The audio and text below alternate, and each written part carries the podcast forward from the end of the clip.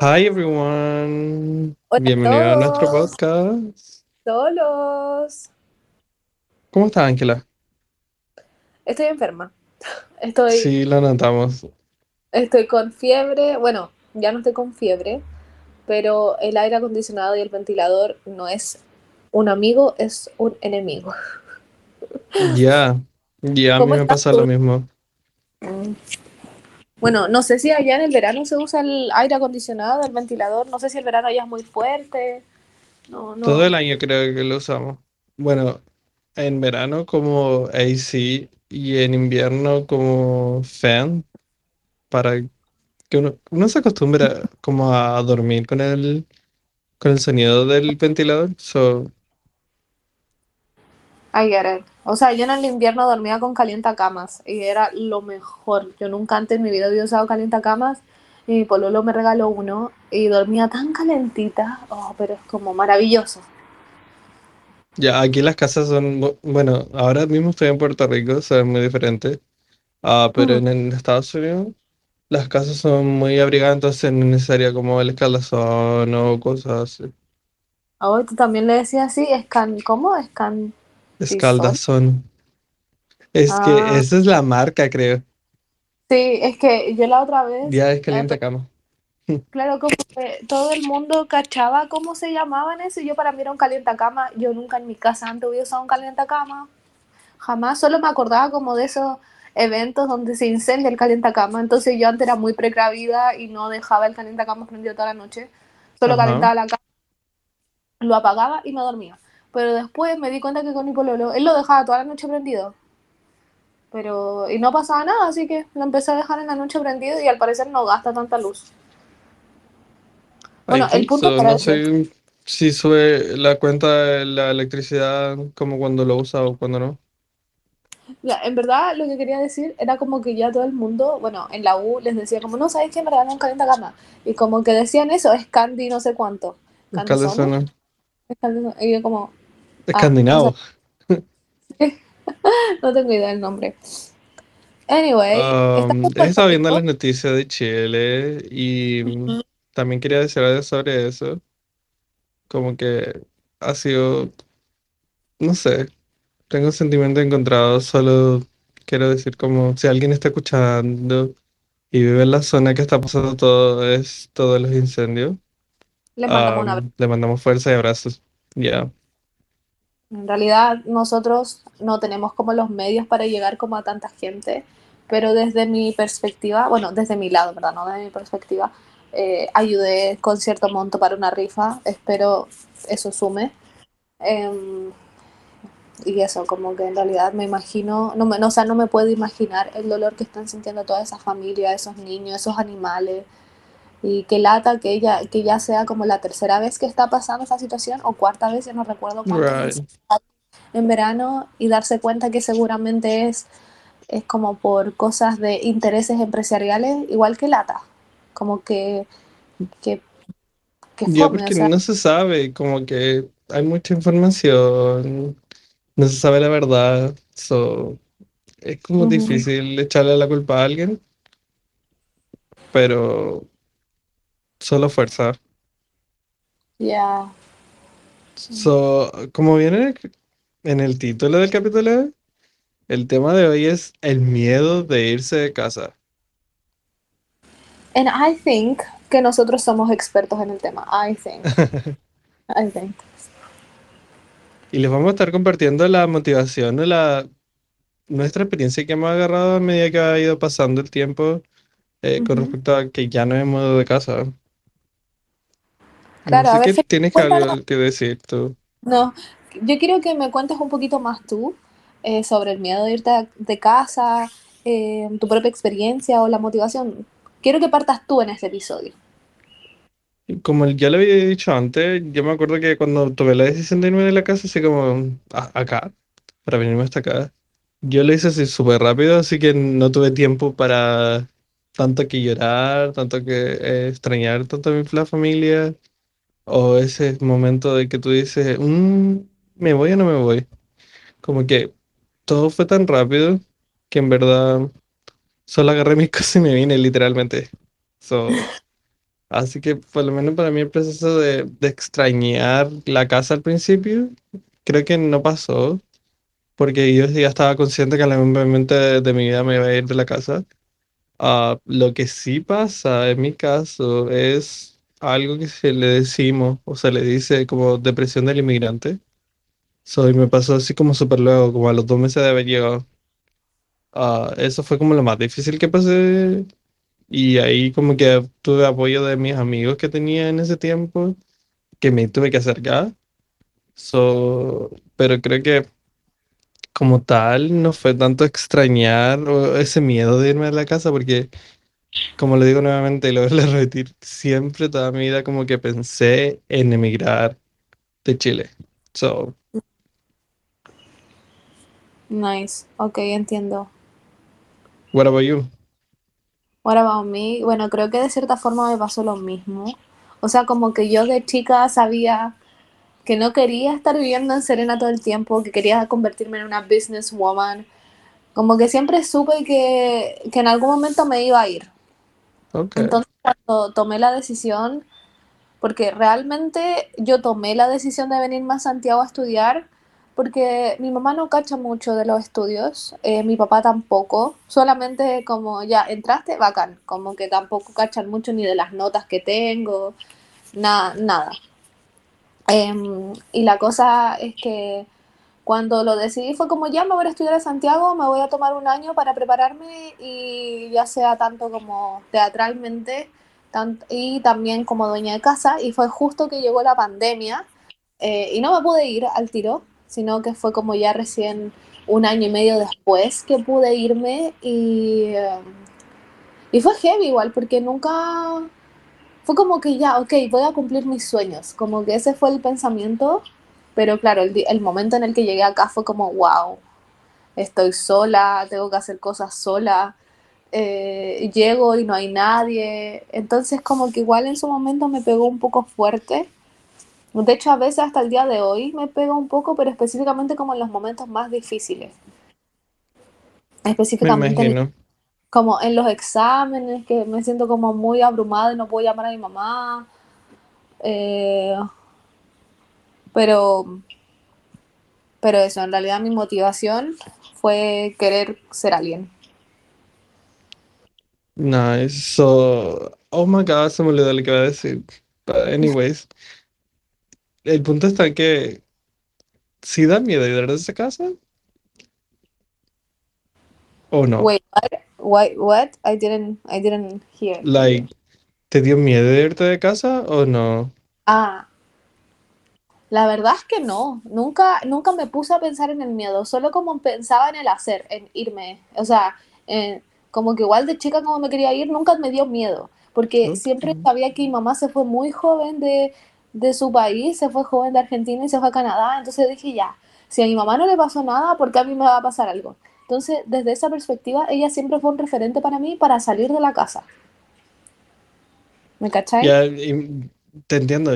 Yo me acuerdo que cuando me contaste eso de tu mamá, y dije, wow, como que irse de Argentina, vivir en Canadá y después terminar viviendo en Chile.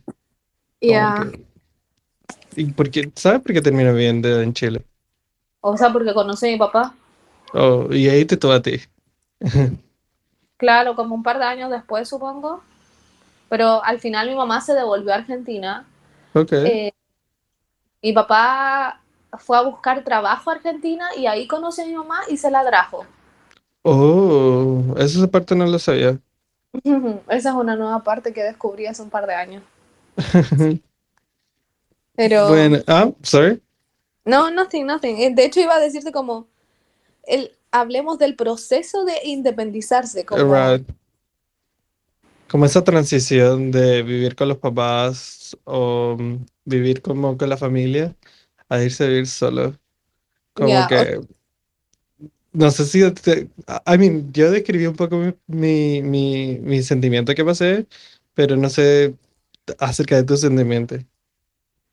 bueno, a ver, mis sentimientos de Bueno, en realidad, como les dije, tampoco como que me costó mucho, pero sí la ansiedad, la depresión, la tristeza, la sentí como por cosas, como por efectos secundarios, no por estar sola, no por, pero no sé si se entiende, pero por ejemplo, a mí en el 2021 a mí me dio depresión. Entonces ahí yo me sentía muy sola, estaba muy mal. Entonces, claro, como que vivir sola era estar llorando todo el día y estaba con llamada mi mamá hasta las 3 de la mañana, pero fue como una depresión tan heavy, yo creo que fue recién ahí cuando me cayó la teja, de que fue como, te fuiste de la casa, ¿cachai? Te fuiste de la casa, estás estudiando una carrera donde nadie te está pescando, básicamente no tienes amigos, no tienes a nadie, entonces ahí era como muy pollo. Y al ser tan pollo, eh, ahí fue cuando me pegó más fuerte la, eh, la depresión, la tristeza. Y fue por eso que al final me terminé devolviendo a mi casa, a Serena, y, y ¿cómo se llama? Dije, ay, no, yo no voy a estar con esta depresión, yo voy a trabajar. Y entré a trabajar y me decidí por publicidad. Nice. Mm, Actually, yo estaba pensando en eso es lo que quería decir recién. Como que si no hubiéramos pasado por todas estas situaciones, si no hubiéramos, um, ya va a pensar si no hubiéramos ido de casa antes, nosotros ya estaríamos saliendo de la universidad en teoría. sí, es Si heavy darse hubiéramos tomado la decisión de estudiar a- lo que queríamos estudiar apenas salimos de, de, de cuarto colegio. Medio. Ya, Sí. porque yo tengo amigos que ahora se están titulando y es como, ok. Sí, sí me pasa, me pasa. O por ejemplo, el otro día estaba hablando con una amiga y la cuestión es que ella me cuenta una anécdota y yo le pregunto, oye, pero Javi, perdona, ¿cuántos años tienes? Hoy dije el nombre, no quería decir el nombre. Ya, eso, Karen. Le dije como, oye, ¿cuántos años tienes? Y me dice 20. Y yo como, ¿qué? ¿Cómo que 20? I'm 23. O sea, como que de repente me siento tan grande al lado de mis compañeros de carrera porque, o sea, no grande así como, oh, que soy la media cuestión, pero así como en el sentido de que, wow, igual nos diferencian en este caso tres años, ¿cachai? O sea, ella entró con 18 eh, y yo entré con 21, o sea, como puede que no te tengamos un nivel de madurez parecido, pero es solamente como ver la diferencia de números, como que para mí igual es como, como heavy. I know. Algo que mi abuela, por sobre todo, dice como que a veces le digo, oh, yo no tengo nada, yo en este tiempo no he hecho nada. Y es como, pero tú estás allá, como que, ¿qué más quieres? Como que ya has logrado bastante. Y eh, porque mi inseguridad siempre ha sido como, ¿qué tengo?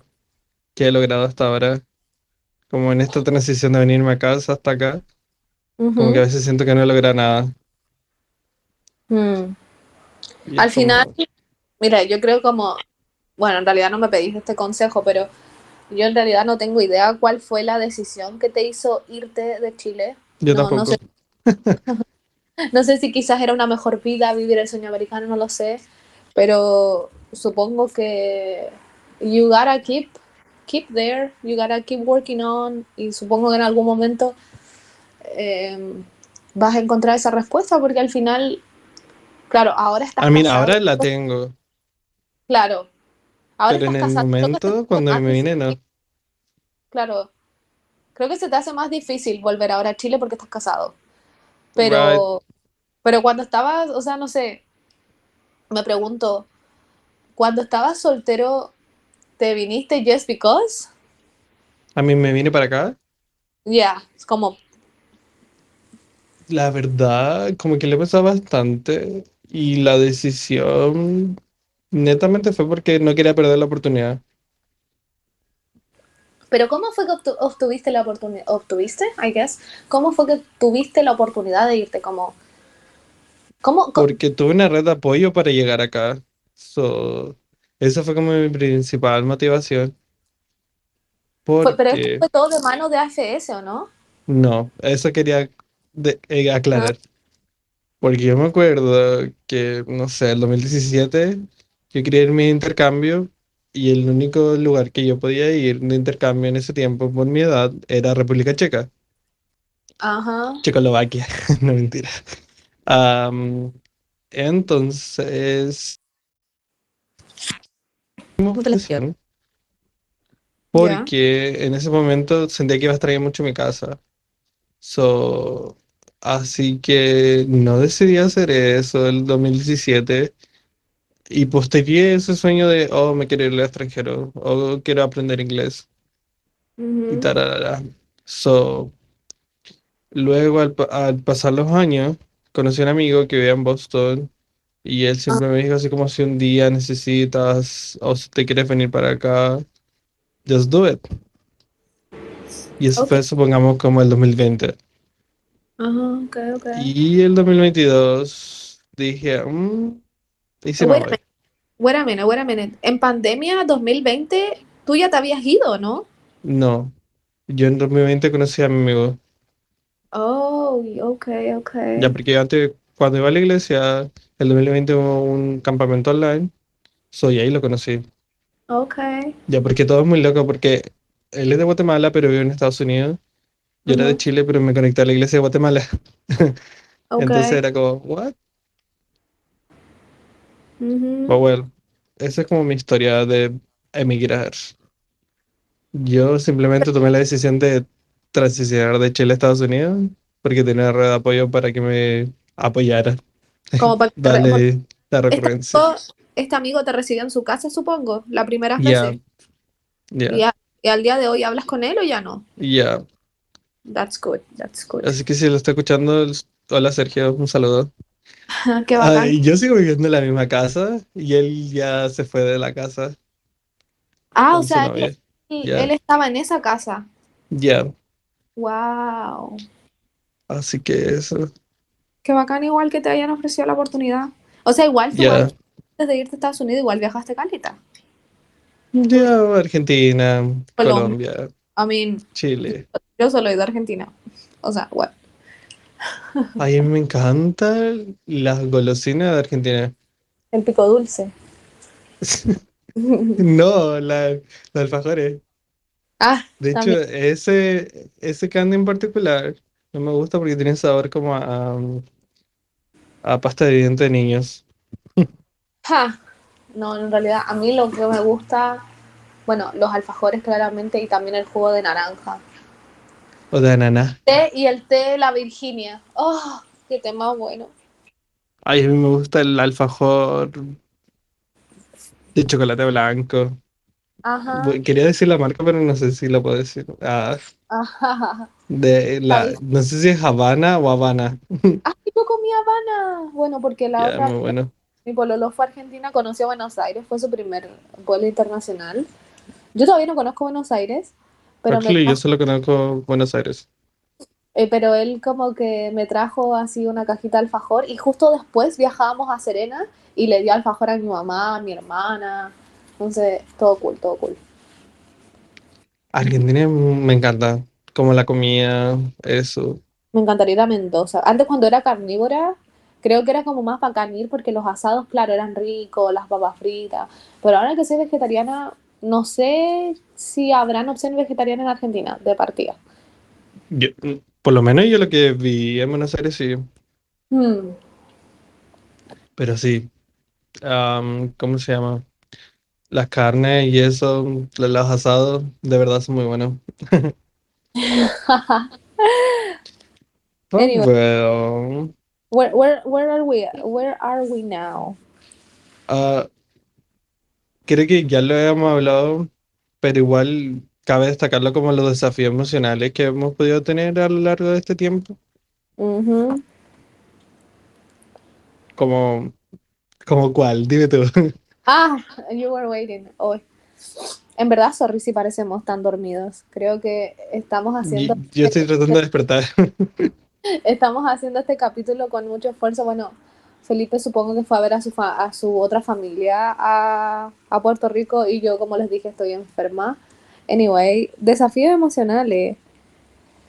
Wow, bueno, yo creo que ya, ya les ha quedado claro, como la depresión que tuve en su momento, el des- la desorganización, porque creo que ya lo mencioné en un capítulo anterior, pero la forma en la que a veces iba a comprar al súper todos los días y perdía tiempo, ahora no lo hago así, voy cada una vez a la semana. Entonces, uno igual a medida que empieza a vivir solo desde mi, desde mi lado, porque yo soy una persona que es organizada para sus cosas, eh, ¿cómo se llama?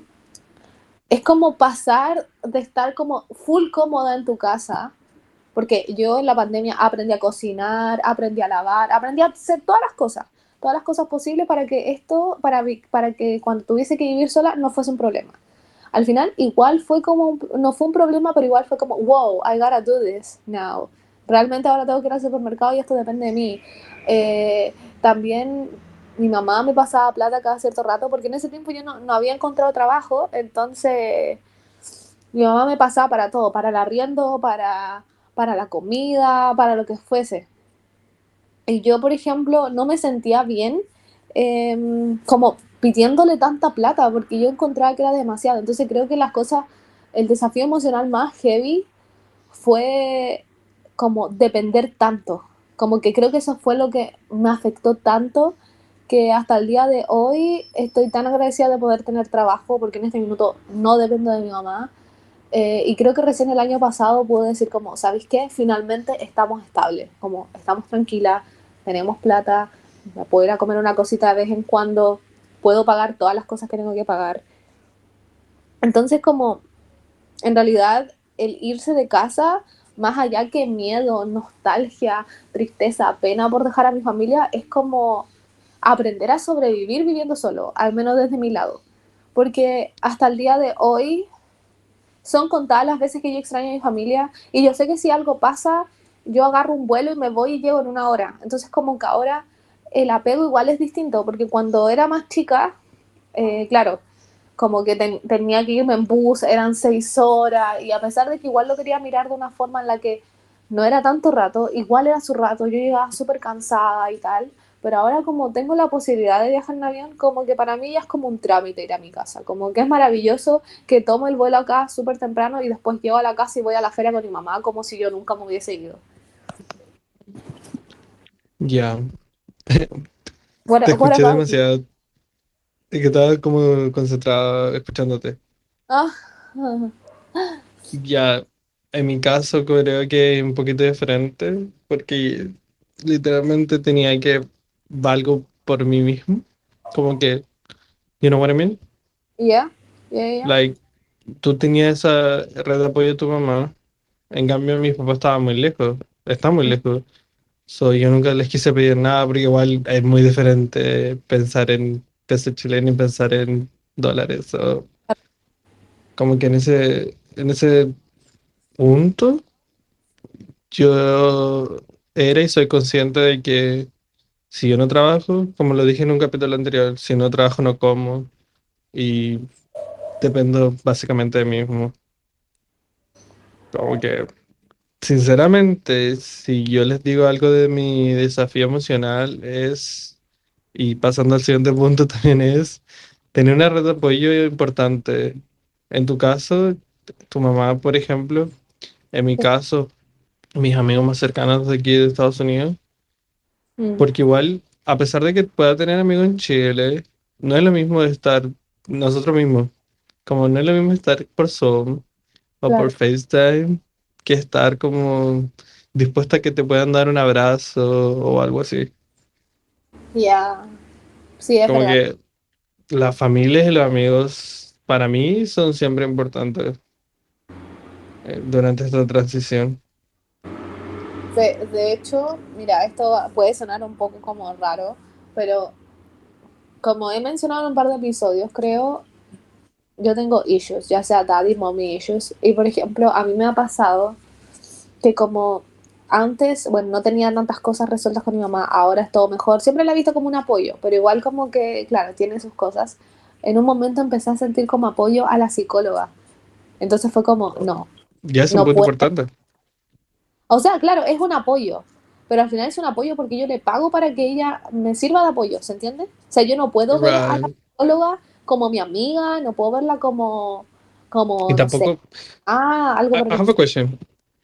Tell me, ¿Tú puedes depender de una psicóloga? ¿cómo? ¿Cómo depender? ¿Cómo, ¿Cómo cómo depender? Um, Es que la pregunta es que esa, es como, ¿tú puedes depender del psicólogo? O sea, mira, hay gente que va al psicólogo todo el rato y, y si ellos no se, no se terape, no se terapian bien, no sé, si ellos no terminan como su, su terapia es como cosa de ellos, pero desde mi perspectiva, después de que entendí que yo le pago a esta persona para que me atienda, fue como no, ella no es mi amiga, ella es solamente una doctora que me está atendiendo, me cae muy bien, pero me cae bien su versión psicóloga. O por ejemplo, Right. un trabajo que tuve en el mall era de una pyme familiar. Y la cuestión es que el, el caballero que atendía era, era muy amoroso con mi compañero de trabajo, nos compraba café, eh, yo veía que era súper buen papá y en un minuto fue como, como que de cierta forma yo los extrañaba ver a esta familia porque los veía tan bien como familia y era como wow, como, como me gustaría que, que fuese mi papá en un momento, ¿cachai? Entonces como que ya no me pasa eso como que, como que combino cosas. Porque en ese tiempo fue como, pero ¿cómo cresta vas a querer o piensas de esa forma de esta persona? No es como que piensas así como, ah, no, es que es mi papá. Es como, wow, me gustaría como que mi papá hubiese sido así, ¿cachai? Como... Pero ya me di cuenta que no puedo como como combinar las cosas, lo mismo en el trabajo, ¿cachai? Como que ahora en este trabajo actual yo sé que al final ellos son todos mis compañeros de trabajo, ninguno de ellos es mi amigo hasta ahora, ¿cachai? O lo mismo me pasa en la U, como, como al menos para mí es súper, súper importante eh, no confundir las cosas. Porque me pasó el año pasado, cuando estaba trabajando en Barcelona, yo la estaba pasando súper bien. Trabajaba, trabajé como 30 horas, which are 4 días a la semana, y estaba full trabajando, full trabajando, y me reía tanto que en un minuto llegué a pensar como, ya, ¿y si termino con mi bololo? Como al final no lo necesito porque la estoy pasando bien.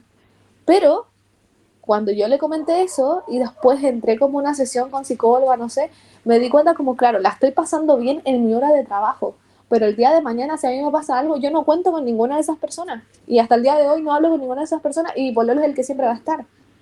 ¿Me cachai? Entonces como... Y a mí, me- I'm sorry. O sea, es como, es como heavy, como que todo este proceso viviendo sola, me he dado cuenta de tantas cosas, he crecido tanto. eh, y, y eso, en verdad, como que al, fin, al final es como, creo que es súper importante viviendo solo. Ese, este es como para finalizar el punto. Es importante darse cuenta viviendo solo quiénes están ahí y quiénes no. ¿Cachai? Porque uno viviendo solo puede tener N conocidos. But, ¿Cuál de todos esos es el que va a ir cuando tú estás enfermo, cuando estáis mal o, o no va a ir nadie? Creo que ese es como el punto final de lo que estaba contando. Yeah, that's what I want to say. Ajá. Que hay muchos conocidos, pero a mí personalmente a pocas personas yo llamo amigos. Yeah, Como que si abro un poco mi corazón, a a Andrés me pasa mucho con esto. Como que él dice que tiene un, bueno, no sé si es así, pero él siempre me dice, oh, eh, amigo de tal, tal, let me see. Como que mi amigo tanto, mi amigo tanto, y yo le digo como, pero esos amigos siempre han estado contigo o son más que amigos, un conocido. Como Mm. que yo necesito marcar eso mu- mucho, I don't know why, pero lo necesito.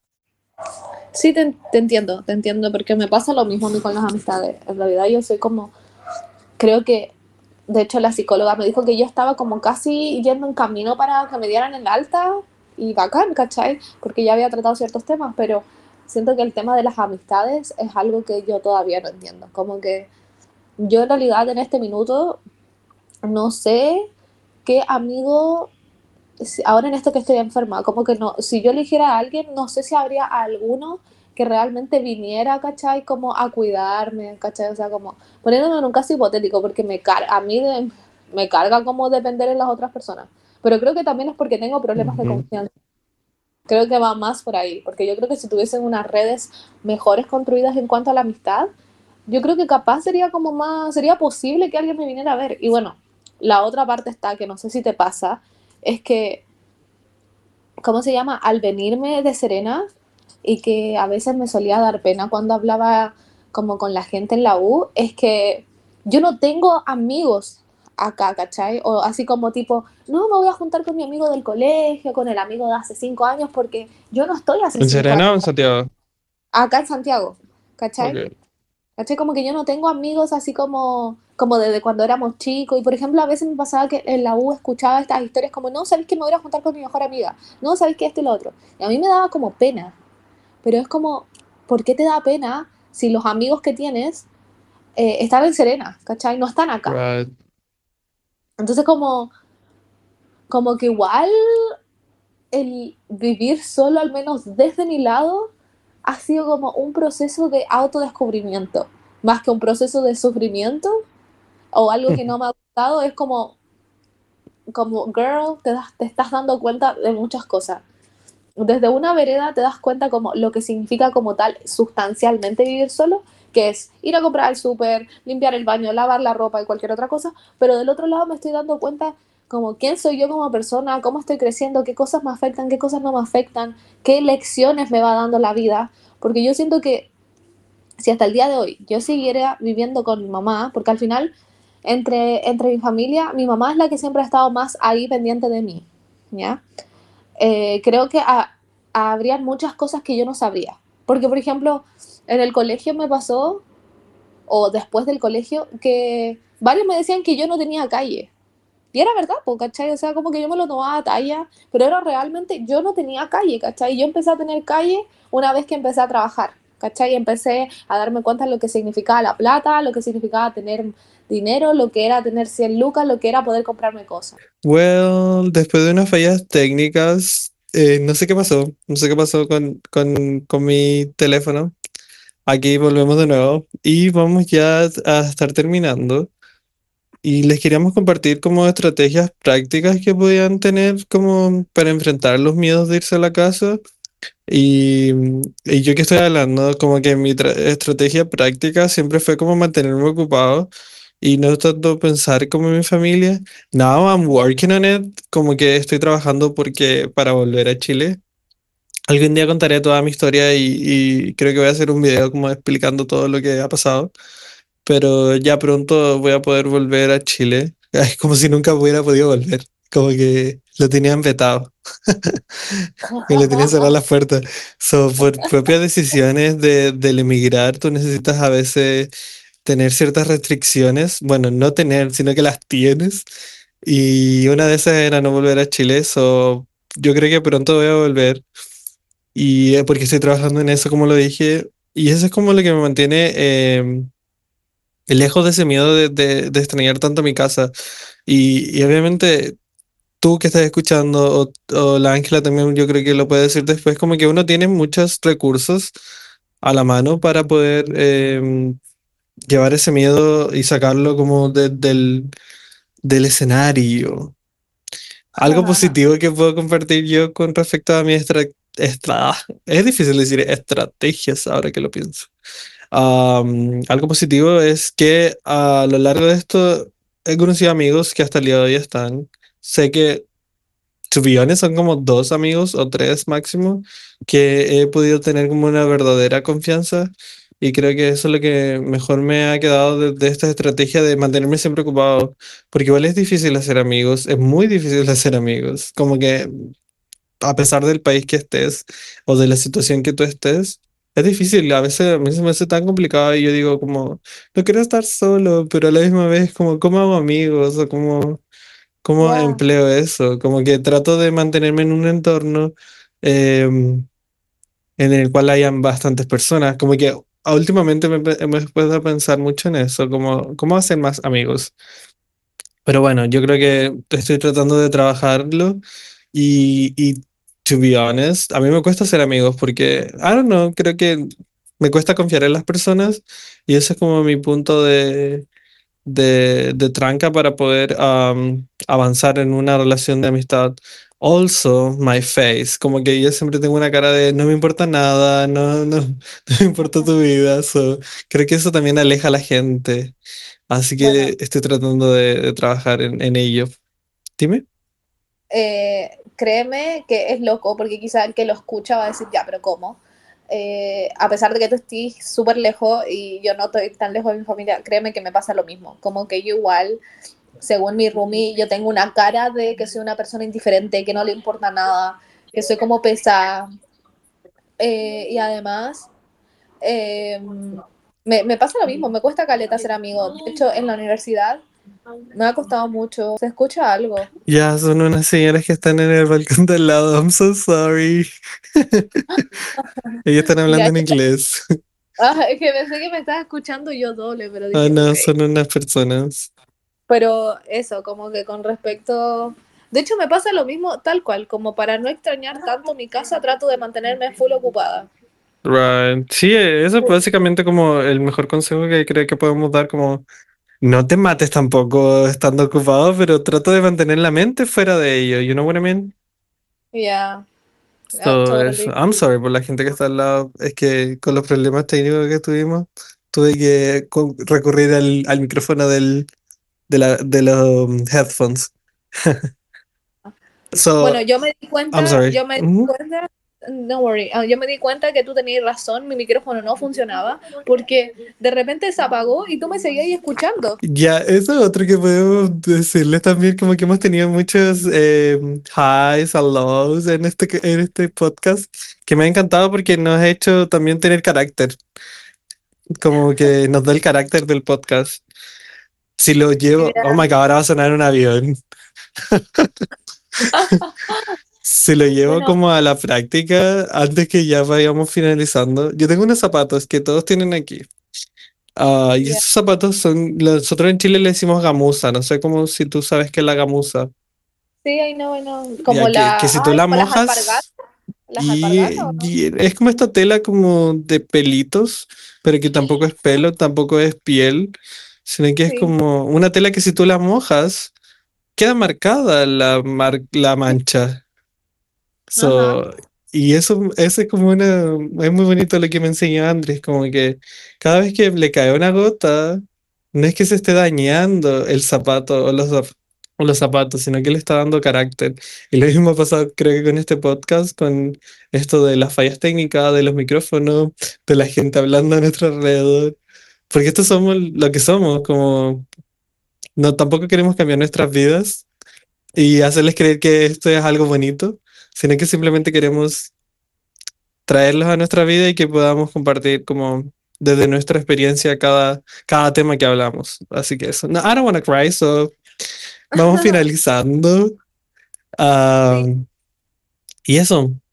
Eh, si, si tú tienes que pensar ahora mismo como qué es lo que más te ha gustado de irte de casa, ¿qué me dirías?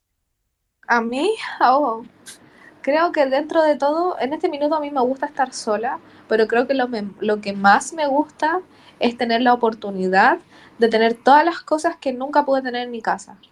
Estoy hablando acá ya muy material, específicamente, pero creo que es lindo ver que me he esforzado para llegar a donde estoy y que hay muchas cosas que no tuve cuando chica, o bueno, no sé si cuando chica, pero es bonito poder ver que ahora me puedo comprar el teléfono que quiero, me compré el computador que quiero, estoy usando lentes de contacto. Pueden ser cosas muy mínimas, pero me da, no- me da la felicidad no como lo material, sino darme cuenta de que yo lo puedo conseguir por todo lo que me he esforzado este tiempo, desde el minuto en que tomé la decisión, desde que yo dije, ¿sabes qué? Yo voy a trabajar, yo no voy a depender de ustedes. Como que todo eso a mí me alegra. El ser como tan funcional a una tan corta edad, porque eh, acá es súper común que los hijos se queden como hasta los 30 en la casa, ¿cachai? O, Right. o, o cuando se sientan cómodos y que en realidad no tengo problema con eso. Pero como mi mamá a mí siempre me dijo y siempre me dio el, el ejemplo de Saki y Cody. Ya, mira, Saki y Cody, ellos ya vivían solo a los 16 años. Como que cuando se fueron en el bote, en el crucero, no estaban con la mamá. ¿Y la mamá estuvo en algún momento, ahora que lo pienso? La mamá estuvo en muy pocos capítulos. Porque la London Tiptop igual vivía sola. Como que quien los cuidaba era el Como que señor Bob. ellos nos prepararon para... O sea, bueno, no, no sé si ellos, pero es como que mi mamá veía tanto esta realidad como en Estados Unidos los chicos se van a los 16 de la casa. Porque Right. ya que tienen que ir al campus de la universidad y se tienen que ir a la otra, al otro extremo de la ciudad, qué sé yo. Y era como muy normal, entonces Ya, porque aquí la gente vive en la universidad. Claro, No todos, como, pero la mayoría. ajá, entonces como, creo que eso es lo mejor como de vivir sola, que de alguna manera estoy viviendo mi American Dream en Chile, pero bien, creo que esa es como mi, mi moraleja, yo estoy tranquila, estoy bien, qué eh, bueno. pero eso.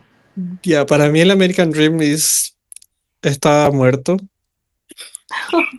pero no, no, no el mío, sino que como el, el, el concepto, you know what I mean? Como que hoy en día aquí mismo está muy difícil como obtener todo, que creo que ya solo hay que, creo que hay que buscar otro dream, el Chilean Dream. But anyways, eh, por lo menos para mí lo que me deja de vivir solo es tener la facilidad de, de mi tiempo, de que un día puedo estar, no sé, aquí en Puerto Rico, otro día puedo estar en Boston, como que sí depende del trabajo, pero yo sé que si ahorro lo suficiente puedo pedir días como off para no ir a trabajar y poder em, darme esto justo que a veces uno no tiene como fácilmente. Y, y eso es lo otro que quería decirte, como que a pesar de todo, tenemos algunos privilegios y, y somos conscientes de que, de que lo tenemos, como decías tú, como que hay cosas pequeñas como que de los lentes de contacto, tarara. Hay gente que no tiene ese a- acceso y también hay que ser agradecidos como que podemos llegar a eso. Así que para mí, lo mejor que me ha dejado de vivir solo es que he podido, uno, por lo menos en este, en mi caso, mejorar mi inglés y dos, mejorar mis emociones con respecto a mi familia. Así que eso ha sido un gran capítulo. Maybe al principio estuvimos muy lentos, pero entiéndanos, estábamos despertando. Una estaba enferma y la Y otra estaba... also tú estás enferma. Que... So, y Pero si se escucha, ajá, si se escucha el mar, si se escuchan aviones, si se escuchan gente hablando en otro idioma, I'm sorry. Claro, al final, como tú dijiste, esa es la esencia de nosotros. Somos unos cabros que están tratando de pasarla bien. Ni por nada, ni por nada del mundo queremos parecer perfectos, ni parecer como que estamos como dando historias o lecciones de vida a la gente. Es solamente contarles un poquito eh, de nuestra vida, ya sea fuera de mi región o fuera del país, como es el caso de Felipe. Right. So, así que eso, este ha sido nuestro podcast solos. No sé si de estas semanas tiene que mandar algún saludo. ¿O quieres mandar algún saludo? Yo nunca le mando saludos a nadie, pero no es porque no quiera mandar saludos, sino, I don't know. No sé, ¿a quién más? Well, cada uno hace lo que quiere con el podcast. So, eso. ¿Y vas a decir algo? No, no, no. Let's... Bueno. So, eso ha sido el episodio de hoy. Espero que les haya gustado y que podamos ser de ayuda y, y no de desagrado para sus oídos. Así que eso, creo que el próximo episodio eh, va a estar buenísimo, así que no se lo pierdan. Les vamos a estar contando qué día am, va a salir, porque si se dieron cuenta como que hay a veces cosas de la vida que uno no puede grabar. Pero eso, el, próximo episodio va a estar muy bueno, no les voy a decir nada, así que solo espero que lo esperen con ansias. Bueno. Ángela, Nos vemos. nos vemos. Este ha sido nuestro podcast. Solos.